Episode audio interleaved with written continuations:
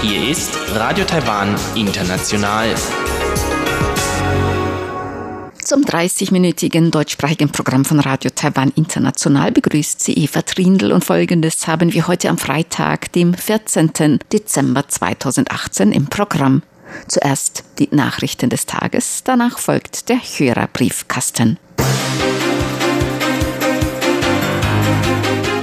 Das Außenministerium veröffentlicht Richtlinien zur Verwendung der Bezeichnung Chinese Taipei. Ab heute sind deutlich höhere Geldstrafen für illegale Einfuhr von Fleischprodukten nach Taiwan in Kraft. Und Taiwan und Indonesien unterzeichnen eine erweiterte Erklärung über Arbeitskräfte.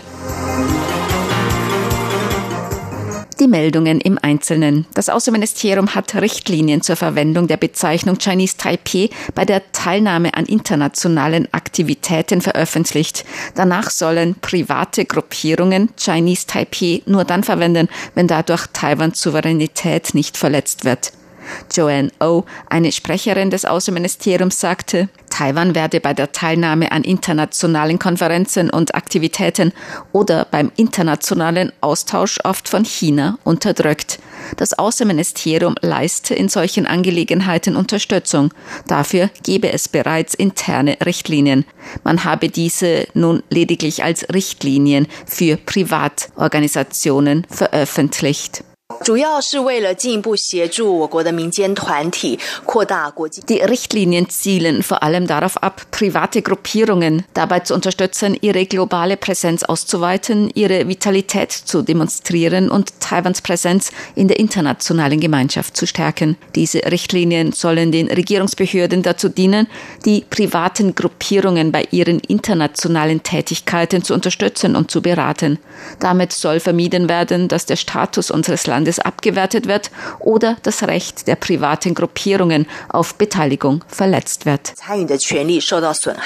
Gemäß den Richtlinien soll die Verwendung von Chinese Taipei möglichst vermieden werden. O sagte, es sollten bevorzugt die Namen Republik China, Republik China Taiwan oder Taiwan verwendet werden. Das Außenministerium sei nur dann mit Vorbehalt mit der Verwendung von Chinese Taipei einverstanden, wenn es nicht als China Taipei übersetzt werde, nicht der Eindruck entstehe, dass Taiwan ein Teil Chinas sei und in der Reihenfolge unter T und nicht unter C eingeordnet werde. Das Amt für Tier- und Pflanzengesundheit hat die Kontrolle an Flughäfen gegen illegale Einfuhr von Fleisch verstärkt. Damit soll verhindert werden, dass mit afrikanischer Schweinepest infizierte Fleischprodukte nach Taiwan gelangen. Ab heute gelten deutlich höhere Geldstrafen für den Versuch, Fleischprodukte nach Taiwan zu schmuggeln. Beim ersten Versuch, illegal Fleischprodukte oder Tiere aus von afrikanischer Schweinepest betroffenen Ländern nach Taiwan einzuführen, wird eine Geldstrafe in Höhe von umgerechnet rund 1400 Euro erhoben. Beim zweiten Versuch beträgt die Geldstrafe das Zehnfache. Beim dritten Versuch umgerechnet rund 28.500 Euro. Spürhunde werden vor allem bei Flügen aus China eingesetzt. In China ist die afrikanische Schweinepest bereits in 21 Provinzen aufgetreten. Vom 1. September bis 9. Dezember wurden 319 Fälle von illegaler Einfuhr von Fleischprodukten registriert.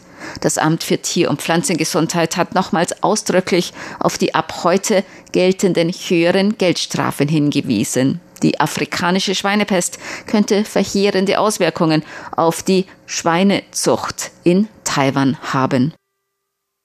Taiwan und Indonesien haben heute eine Erklärung über die Zusammenarbeit im Bereich Arbeitskräfte unterzeichnet. Unterzeichnet wurde die Erklärung für Anwerbung, Aufnahme und Schutz indonesischer Arbeitsmigranten vom Vertreter Indonesiens in Taiwan und dem Vertreter Taiwans in Indonesien. Bei der Unterzeichnung waren auch der Arbeitsminister von Indonesien Hanif Takiri und Taiwans Arbeitsministerin Xu Ming-chun anwesend.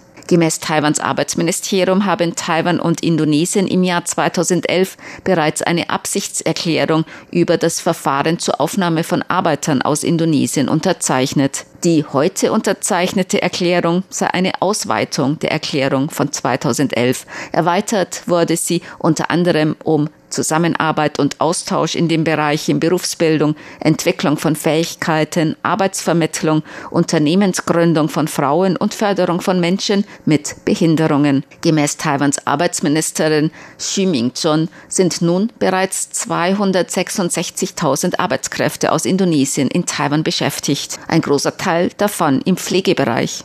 Ihre gute Arbeit werde in Taiwan sehr geschätzt. Sie hoffe, dass die Intensivierung der Zusammenarbeit zwischen beiden Ländern von Vorteil sowohl für die indonesischen Arbeitnehmer als auch die taiwanischen Arbeitgeber sei. Der Arbeitsminister von Indonesien dankte Taiwans Regierung. Indonesien stärke ununterbrochen die Sprach- und Berufsbildungsprogramme für seine Arbeitsmigranten. Er hoffe auf eine noch intensivere Zusammenarbeit, besonders im Bereich der beruflichen Bildung mit Taiwan. Zur Wahl zum neuen Vorsitzenden der Regierungspartei DPP haben sich zwei Kandidaten angemeldet. Yo Ing-long, Vorsitzender der Taiwan Public Opinion Foundation, hat sich heute Vormittag angemeldet. Der Generalsekretär des Kabinetts, Cho Rong-tai, hat sich heute Nachmittag angemeldet. Guo Tailing hatte sich gestern angemeldet, seine Anmeldung jedoch heute wieder zurückgezogen.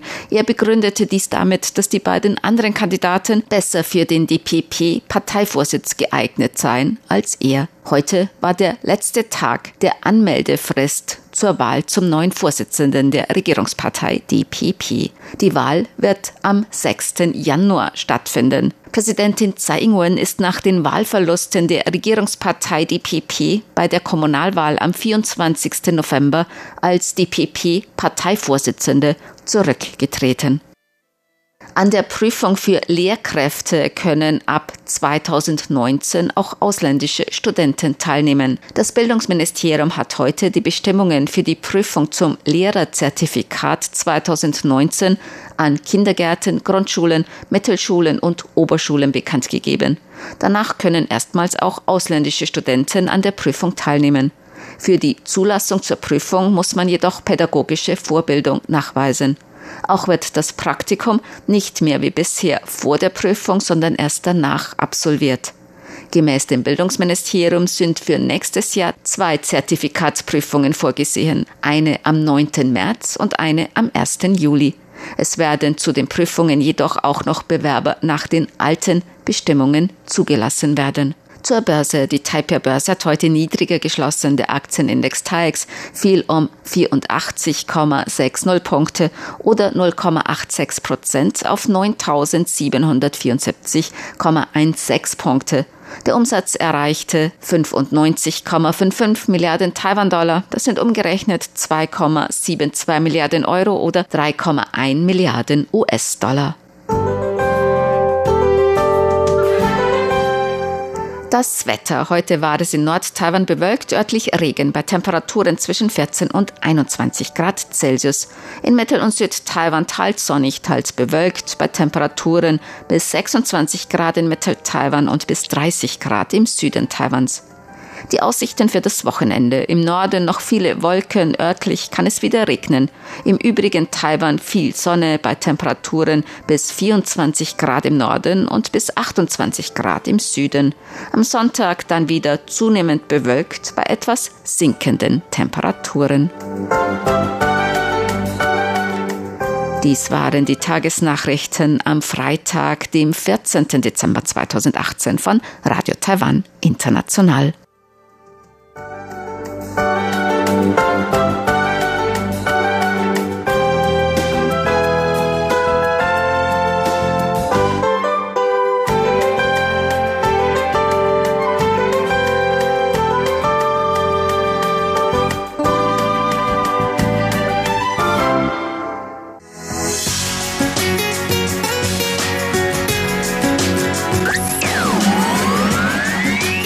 Radio Taiwan, international aus Taipeh.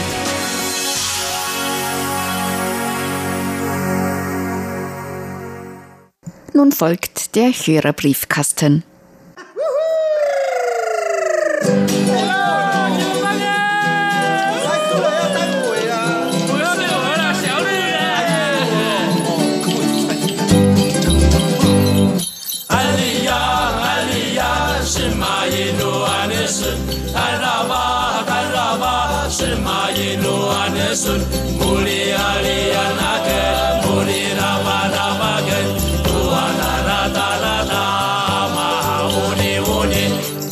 Herzlich willkommen, liebe Hörerinnen und Hörer, zum Hörerbriefkasten auf Radio Taiwan International. Heute am Freitag, dem 14. Dezember 2018. Im Studio begrüßen Sie ganz herzlich Chobi Hui und Eva Trindl. Wir haben Weihnachtspost bekommen, Bihui, Weihnachtskarten. Ja, das Weihnachtsfest steht wirklich schon vor der Tür. Dieter Leupold hat uns eine Weihnachtskarte geschickt mit einem Weihnachtsmann und Schlitten. Herzlichen Dank.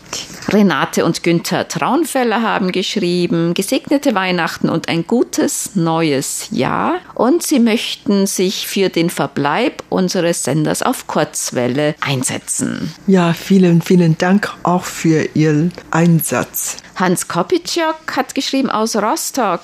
Eine Weihnachtskarte. Herzlichen Dank. Ein frohes und besinnliches Weihnachtsfest und ein gesundes, sonniges, friedliches Jahr 2019 wünschen wir allen Mitarbeitern von Radio Taiwan International, Elke und Hans Kopitschok. Herzlichen Dank. Ja, vielen Dank für die Weihnachtskarten. Auch der Dank gilt an die anderen Hörerinnen und Hörer, die uns eine Karte geschickt haben.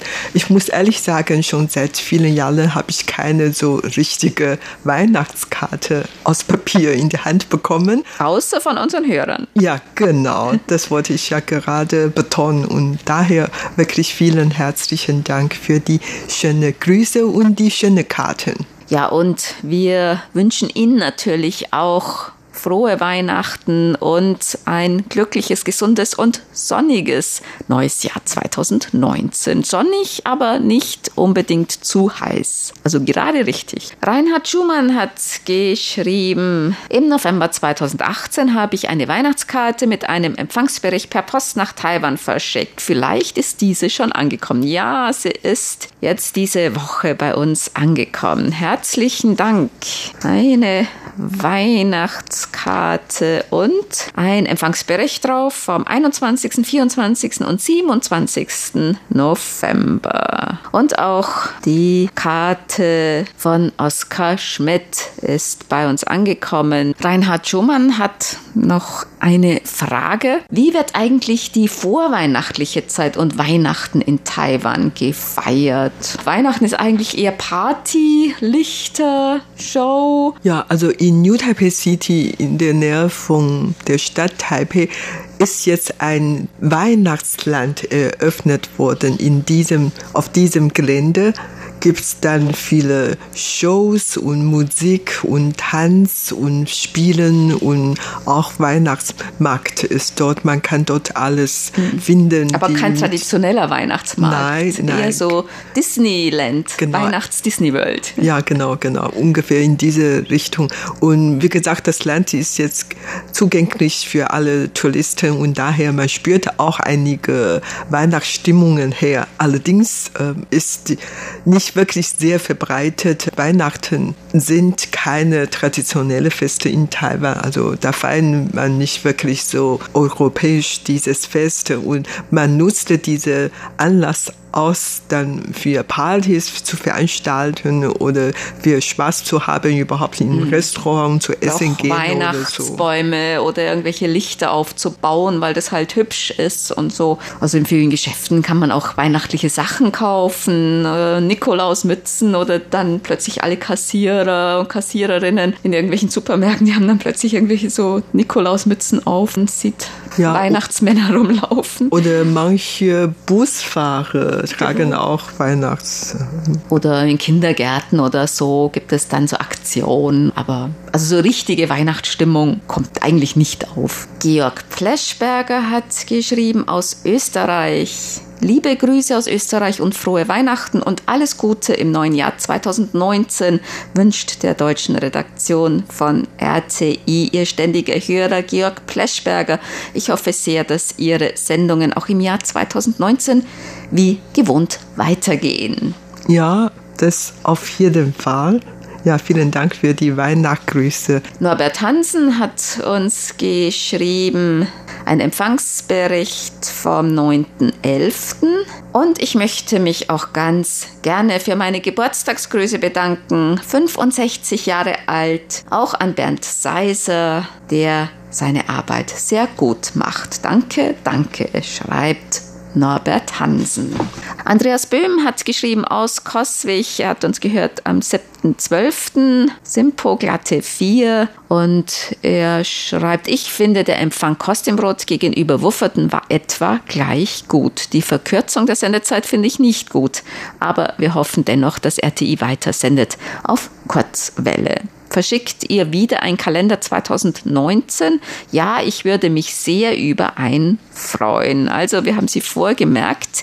Wir haben nämlich Kalender erhalten für 2019 und unsere Serviceabteilung die hat ein Teil gleich weggeschickt und zwar an Hörer und Hörerinnen, die in diesem Jahr besonders oft an uns geschrieben haben. Und wir haben aber noch ein paar extra erhalten und falls Sie schreiben, dass Sie noch gerne einen möchten, dann haben wir noch einige Exemplare, die wir an Sie schicken können. Siegbert Gerhardt hat geschrieben, signalstarker RTI-Empfang in guter Audioqualität auf 5900 Kilohertz aus Kostimrod, Bulgarien. Das Jahr 2018 neigt sich seinem Ende entgegen und es wird wieder einmal höchste Zeit, euch allen bei RTI für die interessanten und informativen, unterhaltsamen Programme und den ausgezeichneten Hörerservice zu danken. Schön, dass es weiterhin wenigstens 30 Minuten RTI in Deutsch auf Kurzwelle gibt. Birgit und ich wünschen uns wegen der Fülle an Themen und Informationen aus und über Taiwan aber wieder die bewährten 60 Minuten RTI in Deutsch. Und er wünscht uns frohe Weihnachten und ein gutes, gesundes, erfolgreiches neues Jahr 2019. Hier mit Schneemännern schön bestreckt mit Mütze und Schal. Herzlichen Dank. Ja, vielen, vielen Dank. Reinhold Meyer hat geschrieben aus Liesborn. Er hat die QSL-Karten erhalten. Die halbe Stunde vergeht ja immer sehr schnell, aber sie wird von der ersten bis zur letzten Sekunde voll ausgenutzt. Jetzt bin ich noch gespannt, ob Radio Taiwan International trotz der Sparmaßnahmen noch einen Kalender, wenn es welche gibt, für mich übrig hat. Also sie sind vorgemerkt. Ja, genau. Also wir haben gerade noch ein bisschen Geld für einen Kalender. Wirklich nur einen. Wir hatten ja schon befürchtet, dass in diesem Jahr, dass wir vielleicht nur noch die Hälfte bekommen, also dass dann ab Juni dann aus ist. Also Nein, so schlimm ist das wiederum nicht. So nach dem Motto, die einen Hörer, die bekommen dann von Januar, Januar bis, bis Juni, Juni, und die anderen dann von Juli bis Dezember und die müssen sich irgendwie dann austauschen. Jetzt sagt das nicht zu so laut, sodass unser Chef das hört. Vielleicht machen die dann nächstes Mal tatsächlich so. Ui, dann sage ich das am besten nicht so laut. Nein, nicht so also, laut, nicht liebe, weiter, bitteschön. Liebe Hörer und Hörerinnen, sagen Sie das nicht weiter, diese Idee. ist wirklich ein Schnapsidee, muss ich ehrlich sagen. Fritz Andorf hat geschrieben, ihm fehlt noch eine QSL-Karte. In dieser E-Mail hatte er auch um den Wimpel gebeten. Das ist bei ihm nicht angekommen. Werden wir nochmals nachschicken? Ja, das ist wirklich ganz komisch, aber wir wissen wirklich auch nicht, woran es liegt.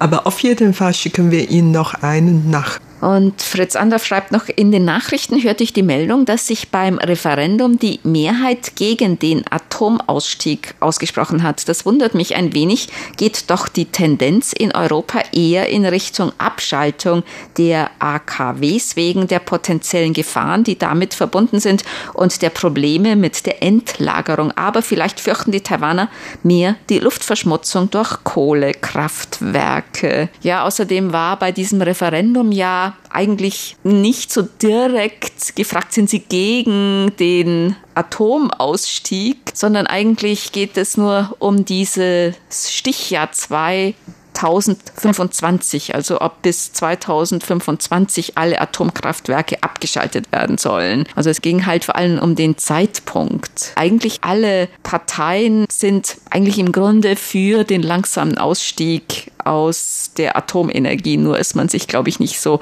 einig, zu welchem Zeitpunkt das geschehen sollte, oder? Ja, genau. Also das Endziel von allen Bürgern in Taiwan ist eigentlich, dass man noch mehr erneuerbare Energie zeugen. Und wenn die erneuerbare Energie wirklich die Kluft abdecken kann, dann wird man natürlich gerne auf Kernenergie verzichten. Immerhin Taiwan ist eine kleine Insel und wenn wirklich was Schlimmes passierte, dann sind alle betroffen. Mhm. Keine kann ausgenommen bleiben. Und daher, man fürchtet natürlich, man hat immer Angst vor die Benutzung von Kernenergie. Nur in dieser Übergangszeit möchte man noch bei den Kernkraftenergie bleiben, bis die erneuerbare Energie wirklich so zahlreich produziert werden kann. Burkhard Müller hat geschrieben, er hat am 18.11. das Wochenendmagazin und Kaleidoskop gehört und er schreibt, das mit den Nachnamen in Taiwan ist ja wie in Südkorea. Fast jeder heißt Kim mit Nachnamen.